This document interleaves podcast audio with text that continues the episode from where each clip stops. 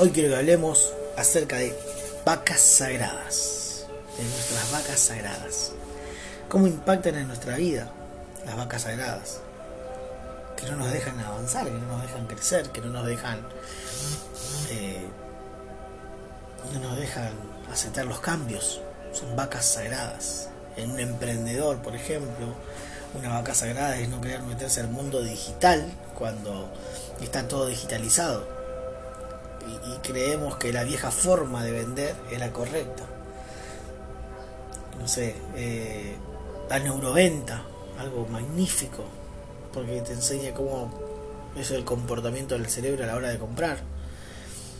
Y vemos cómo se puede vender a través de diferentes tips porque sabemos cómo se maneja cómo maneja el cerebro cómo piensa el, el cerebro del consumidor entonces se hace más fácil, pero para los emprendedores nuevos, eso es, eh, para los emprendedores viejos, la forma es la vieja, el llamar por teléfono. Cuando ahora ya no se llama más por teléfono, sino que se manda WhatsApp.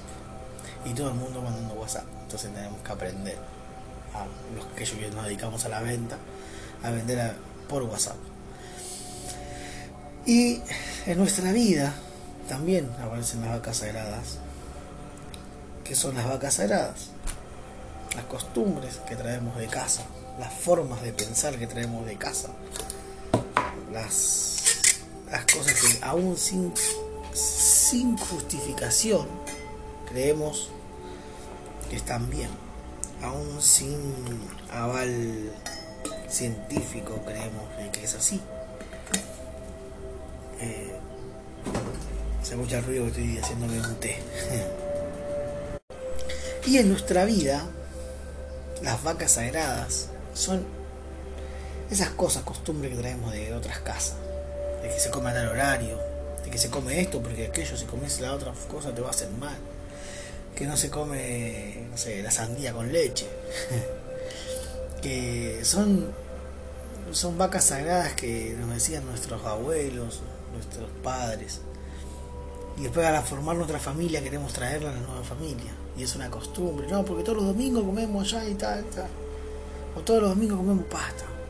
Todos son vacas sagradas, son costumbres de diferentes, eh, diferentes lugares. Ahora entrando en un ámbito espiritual y, a lo que es la iglesia, lo que es la institución, también está lleno de vacas sagradas Estamos constantemente con vacas sagradas. La institución se mueve bajo vacas sagradas. ¿Y a qué hacer referencia?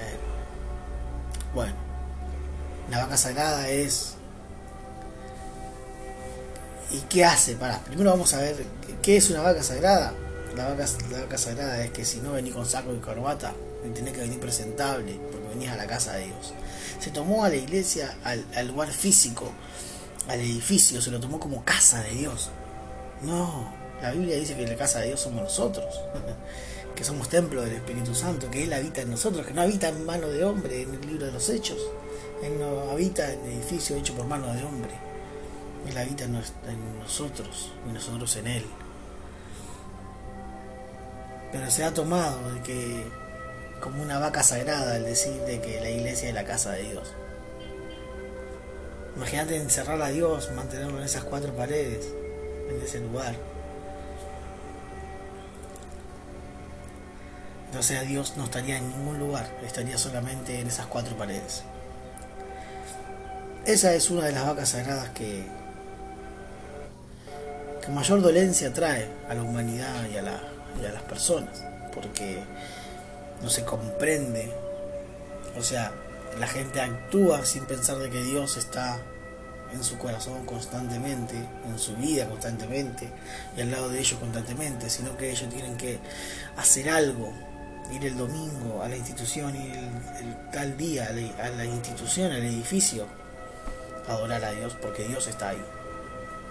Que no lo podés adorar en otro lado porque Dios no está en otro lado, sino que Dios está ahí en esas cuatro paredes. Y se van armando cosas así. de que si no oras en lengua no tenés la llenura del Espíritu Santo, no tenés el Espíritu Santo. Unos textos sacados de contexto terribles, con unas malas enseñanzas, se convirtieron en una vaca sagrada. En muchos lugares se ora exclusivamente para eso, eh, específicamente en, en, las iglesias pentecostales. Se volvió una vaca sagrada. Que cuando vos vas con la Biblia y mostrás de que están equivocados, te dicen que no, que siempre fue así y que van a seguir así. Cuando, no sé, y un montón de otras cosas más. ¿Qué hace la vaca sagrada? ¿Qué hace la vaca sagrada? Es quitarle la adoración a Dios, es quitarle la, la merecidad a Dios, eh, es quitar la vista de Dios, es quitarle la adoración a Dios, es quitarle la gloria a Dios, sí, aunque suene feo, fuerte y difícil, es quitarle la gloria a Dios. Las vacas sagradas en nuestras vidas y en la vida de toda persona es, eh, eh, hablando espiritualmente, es robar la gloria de Dios. Porque una vaca sagrada es, tenés que hacer para qué, para Dios. Tenés que hacer esto para ser salvo, tenés que bautizarte para ser salvo. No, tengo que creer nomás para ser salvo, según la Biblia según ellos, la doctrina, según las enseñanzas de las vacas sagradas, tenés que bautizarte, tenés que hacer ciertos rituales, pasar ciertas cosas para Dios te acepte. Cuando la Biblia habla de que cree es nacido de nuevo, en que yo solamente debo creer. ¿Y por qué estoy hablando de esto? Porque el ser humano constantemente busca adorar a otros, busca ni hablar de, querer adorar a, aquellos pastores, a, nosotros mismos. Eh, y, en muchos casos se promueve el acercamiento hacia uno mismo.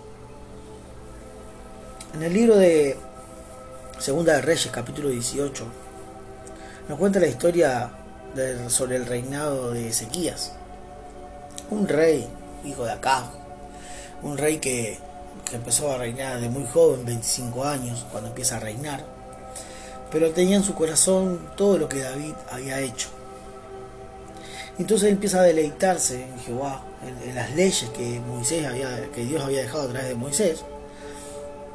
Y él encuentra estos factores, encuentra estos, estos, estos adoraciones sobre, eh, sobre Acera, sobre la serpiente de, bronce, la serpiente de bronce había sido levantada en Números capítulo 21, versículo 9.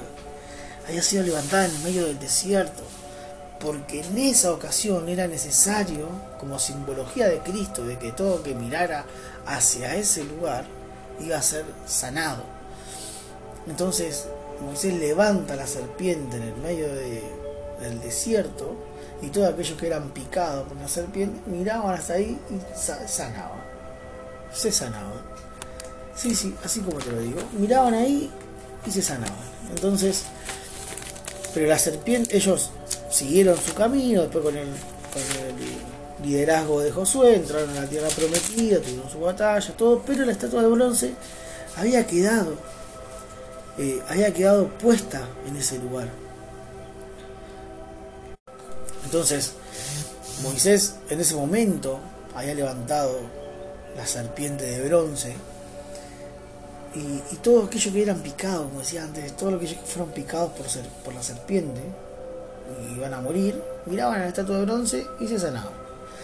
Todo simbología de Cristo, porque toda la Biblia nos habla de la simbología de Cristo. Esto es magnífico porque la serpiente es representación de Satanás y, hay una serpiente mayor, no, no sino una estatua de bronce eh, que va mucho más allá, que era, había sido mandado por Dios, y todo el que miraba hacia ese lugar, que era representación de la cruz, porque en la cruz es donde Jesús venció, donde Adán quedó crucificado y muerto, y nacimos, nacimos eh, juntamente con Cristo del otro lado de la cruz. Ese es otro tema que vamos a entrar en profundidad en otro momento. En ese momento, cuando ellos levantaban la mirada hacia, hacia la estatua de bronce, eran sanados, vivían, no se morían. Entonces, eh, el pueblo de Dios, después de que pasan años y años y años, llega el reinado de Ezequías y todavía seguía adorando a esa estatua. O sea, iban a prenderle incienso todavía. Todavía iban y le prendían incienso. Todavía iban y la adoraban. Eso, el pueblo de Dios siempre, o sea, el pueblo de Israel, siempre fue muy idólatra, siempre buscó, porque el ser humano en sí siempre busca adorar a otros. Por ejemplo, no nos basta con la bendición de Dios, con la cobertura de Dios, con el Espíritu Santo, sino que buscamos coberturas, a ver, algún pastor que me pueda dar una cobertura, que me pueda bendecir, orarme, orame, vení, orame, orame, óreme líder, óreme pastor, óreme, pásame la bendición. y, y es terrible, es terrible y es triste, porque no nos basta la cruz, no nos basta la muerte y resurrección de Cristo, sino que y no nos basta que el Espíritu Santo esté dentro nuestro, sino que queremos que otro, queremos adorar a otro, que otro tiene más poder, que otro tiene poder, que otro tiene esto, no. Porque nuestra ¿por qué? Porque nuestra nuestra intimidad con Dios, nuestra vida íntima con Dios a través de Jesucristo está robada por estas acciones. Entonces vivimos dependientes de una reunión de un domingo, vivimos dependientes de un pastor, vivimos dependientes de que alguien nos ore constantemente. Entonces eso termina causando que dejemos de adorar a Dios. Que no llegue nuestra adoración a Dios. Y ni hablar del humanismo que muchas veces está dentro nuestro y de que creemos que somos esto y merecemos lo otro. Y yo digo, sí, merecemos, porque Dios entró a nuestra vida, cambió nuestro corazón, está el Espíritu Santo dentro nuestro y ya cobramos un valor distinto. Somos la sal de la tierra. Entonces, somos la luz entre medio de tantas tinieblas. Pero todo es por medio de Él, para Él. No hay nada nuestro, ni nada por nosotros. Entonces, miren lo interesante de esto, porque eh, como yo decía, en tantas ocasiones lo que hace es lo que hace eh, las vacas sagradas es robar la adoración de Dios, robar la adoración hacia Dios. Dejamos de adorar a Dios para adorar aquellas vacas sagradas, para poder adorar aquello que, no tiene sentido. En ese momento sirvió, para el pueblo de Israel en ese momento sirvió la estatua levantada y ellos eran sanados, pero era simbología de Cristo pero ya habían pasado esa etapa, habían entrado en una tierra nueva. Pero ellos buscaban seguir adorando, tenían lugares altos, tenían que imágenes de otros dioses, tenían un montón de cosas y la estatua está también ahí. ¿Por qué? Porque en muchas ocasiones también en nuestra vida tenemos eso. En nuestra vida espiritual tenemos esas vacas sagradas, esas cosas que adorar. Esas cosas que no quieren cambiar, que no las cambiamos. Oh, porque tenés que venir a la casa de Dios. Tenés que venir bien vestido. Sí, vamos bien vestidos por respeto a la gente, por estar presentable. Pero no es que Dios no me va a bendecir o no me va a ver o no me va a mirar por cómo esté vestido. Por si llevo una gorra o llevo corbata. Por si llevo un traje, qué sé yo, de 20 mil, 15 mil pesos o llevo uno que compré en la feria del trueque. no, Dios no mira eso. Dios no está mirando eso. Dios no está, está mirando lo profundo dentro nuestro. Está mirando lo de adentro, qué es lo que hay. Con qué corazón nos acercamos hacia Él. Con qué corazón nos acercamos si vamos en busca, porque muchos he escuchado, vamos a buscar el reino de Dios y su justicia y todo lo demás será añadido. Y muchos se acercan por la añadidura y no por, por buscarlo a Él. Muchos se acercan por querer prosperar y no por acercarse a Él. No estoy en contra de la prosperidad, porque de hecho soy próspero. Dios me bendice muchísimo. Y aún más, y mejor de lo que merezco. Pero no estoy en contra del dinero, no tengo nada en contra. El dinero es una herramienta, nada más. Sin el dinero no hubiese podido comprar el celular con el que estoy grabando, no hubiese podido comprar el micrófono con el que estoy grabando, no hubiese podido comprar la Biblia con la que estoy leyendo, no hubiese podido comprar el té que estoy tomando. Es una herramienta, nada más, pero no es mi Señor. En muchas ocasiones, el deseo de prosperar. O sea, buscamos a Dios por un deseo de prosperar.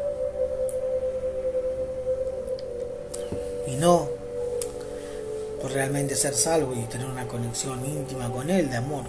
Entonces se terminan convirtiendo todas estas vacas sagradas en nuestra vida. Entonces, para ser salvo tenés que hacer esto, tenés que bautizarte, tenés que dejar de hacer esto, tenés que dejar de hacer aquello, tenés que, tenés que, tenés que, tenés que. Y hay limitaciones, entonces sacan, le sacamos la mirada y la gloria a Dios. las vacas sagradas le roban la gloria a Dios. Porque ponemos la mirada y la adoración en todo aquello que hacemos. Ya no me junto más, ya no me drogo más, ya no hago más esto, ya no hago más aquello, ya no hago lo otro, ahora voy el domingo a la iglesia, voy el tal día a la iglesia, le predico a la gente, abro una célula, hago esto, hago lo otro. Y todo se centra en nosotros y nada en la obra de Cristo en la cruz.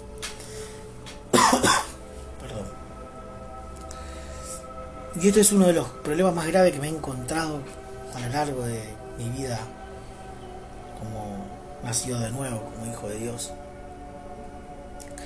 Y, me lo he encontrado con, pastores, con líderes, con, eh, eh, con gente que no sirve, que no está en un ministerio. Me lo he encontrado en todos, en todos. De hecho, obviamente, antes yo de, empezar a pensar de esta manera, a vivir de esta manera, como hijo agradecido a Dios, a Cristo por toda su obra completa, sin ningún merecimiento mío, pensaba de esa misma manera. Antes pensaba igual que eso. Por eso le digo. Y hacíamos del cielo una recompensa. Hacíamos del cielo una recompensa. Hacíamos del cielo de la salvación una recompensa por mis actos. Y no un regalo, una gracia de parte de Dios a nuestra vida. Hay vacas sagradas en nuestra vida constantemente. Hay vacas sagradas que están constantemente en nosotros, institucionalmente, personalmente, laboralmente, en todo, en absolutamente todo. Entonces, ¿a qué vamos con esto? En que podamos detectar esas vacas sagradas y hacer como hizo Ezequías, poder romperlas. Poder romperlas. Y no transmitirla a nuestros hijos, no transmitírsela a otras personas, sino que podamos romper con esas vacas sagradas y poder adorar a Dios verdaderamente como Él merece. Que podamos darle toda la gloria a Él en todo tiempo y en todo momento, en todo lugar. Dice, sigue diciendo en el capítulo 18, un versículo más adelante, el versículo 7, dice, Jehová estaba con él y a donde quiera que él salía prosperaba. Estamos hablando del rey Ezequías, el rey que decidió romper con las vacas sagradas, decidió romper con los mitos, decidió romper con la adoración a otra cosa de que no sea Dios. Y él hace eso. Él prosperaba, Dios estaba con él y donde él salía, prosperaba, donde él iba, prosperaba. Me ha tocado emprender muchos negocios, si bien en muchos no me fue bien, eh, me sostuvo sobre esos momentos, pero no me iba de la manera que quizás hoy me va. Pero Dios estaba ahí conmigo, en todo momento. Y la prosperidad no es solamente dinero, sino que la prosperidad es paz, es tranquilidad, es amor, es poder vivir a través del amor que es Dios en nosotros y nosotros en Él. Con mi esposa nos acordábamos de las veces que hemos pasado sin, sin plata, sin un peso, y la pasábamos complicado y hoy, bueno, la vida es distinta, gracias a la misericordia y el amor de Dios sobre nosotros. Que no quiere decir que antes no nos amaba, sí, nos amaba desesperadamente, pero había muchas cosas que romper en nuestra vida, había muchas cosas que cambiar en nuestra vida, personales. Cuando empezamos a romper esos paradigmas, cuando empezamos a romper esas vacas sagradas, nuestra vida cambió quiero animarte a que, a que vos puedas detectar cuáles son tus vacas sagradas en tu vida. Nosotros tuvimos que romper un paradigma muy importante a la hora de emprender y es que la vaca sagrada era que tenés que conseguir un trabajo. Tenés que conseguir un trabajo. Trabajar ocho horas para alguien y que te pague bien. Y vivir dependiente de esa persona. Vivir dependiente de ese trabajo. ¿Está mal? No, pero es una vaca sagrada que a muchos no nos funciona. Nunca pude trabajar en un lugar mucho tiempo porque no era parte de mí. Yo vivo en libertad con mi emprendimiento, trabajo sábado, domingo, horas distintas, como yo quiero, lo manejo a mi manera y hago lo que me hace feliz. Y vivo de eso y Dios me sustenta a través de eso, pero tengo que romper mi vaca sagrada. Y Dios es quien me lleva más allá. Todo lo que tengo, todo lo que soy, todo lo que hago, todo, todo, absolutamente todo lo que pasa en mi vida es por Él y para Él. Quiero animarte a que puedas romper con esas vacas sagradas. A que si no estás bajo un lugar, bajo una cobertura, que no existe, bajo una cobertura espiritual, bajo una iglesia, vos no sos hijo de Dios. La Biblia entonces pone los, la iglesia primitiva que salían a diferentes lugares y que no tenían un lugar donde un lugar físico no existía la iglesia. Después se hicieron los templos. Ellos se reunían en las casas. Y, a veces la familia no era. Y Pablo y estaba la familia del carcelero.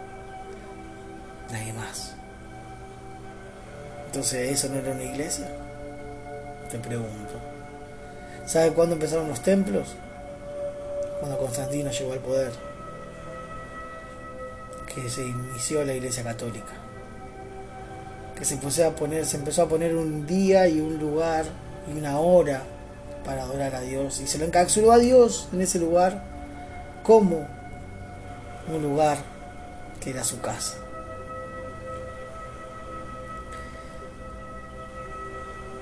Sabes que cuando, cuando vos entendés de que Dios va más allá de todas esas vacas sagradas, de esas cosas que te han metido en la cabeza, y que empiezas a leer la Biblia detenidamente, continuamente, entenderla y, y la vas interpretando.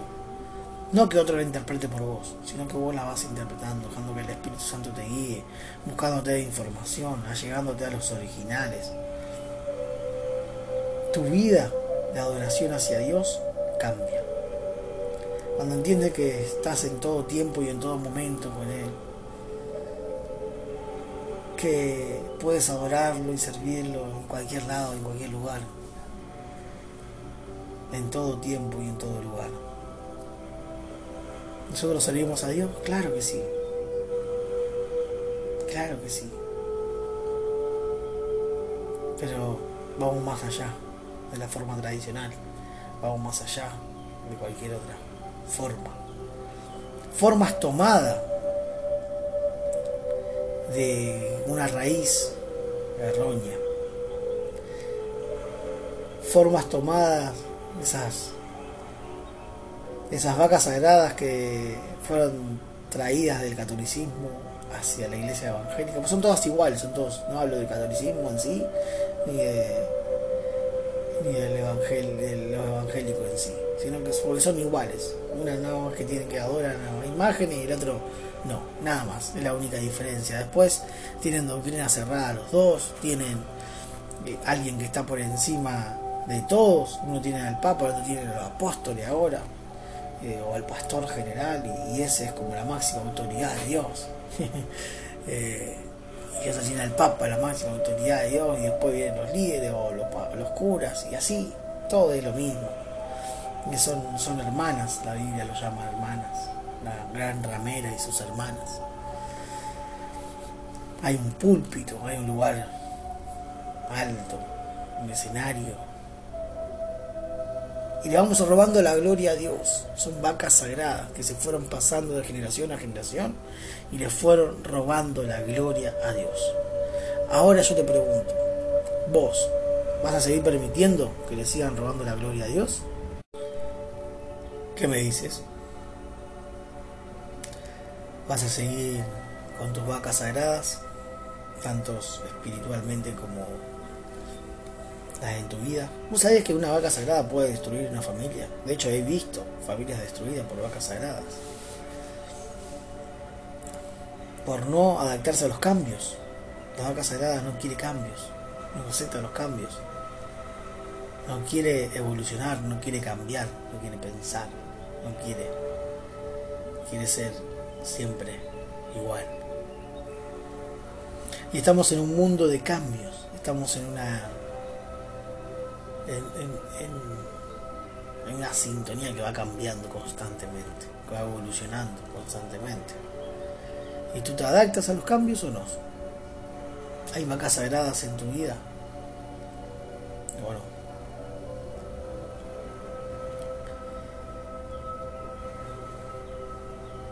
Y déjame decirte que si te piensas en que Dios es el mismo de ayer, hoy y siempre, y te digo que sí, pero no en esto. Dios es el mismo de ayer, hoy y siempre en cuanto a la salvación, en cuanto a la forma de traer sanación a tu vida, salvación a tu vida, de traerte, de traerse Él mismo hacia ti y traerte a ti hacia Él. En eso Dios no cambia. En su gran amor y misericordia sobre tu vida, en eso no cambia. Él es el mismo de ayer, hoy y siempre. Y todo lo hace bajo la frecuencia de amor. Todo lo hace bajo el amor, porque Él es amor. Porque todo se mueve a través del amor de Dios. Lo bueno y lo malo, sí. Lo bueno y lo malo. Todo, absolutamente todo, se mueve bajo el amor de Dios. ¿Podemos comprenderlo? No. Lamentablemente no lo podemos comprender. Porque el amor de Dios va o Dios mismo, sus pensamientos son mucho más altos que nosotros. Quiero animarte a que reflexiones sobre esto y que puedas romper con esos paradigmas, con esas vacas sagradas y puedas crecer, puedas crecer emocionalmente y espiritualmente. Nos estamos viendo en el próximo podcast.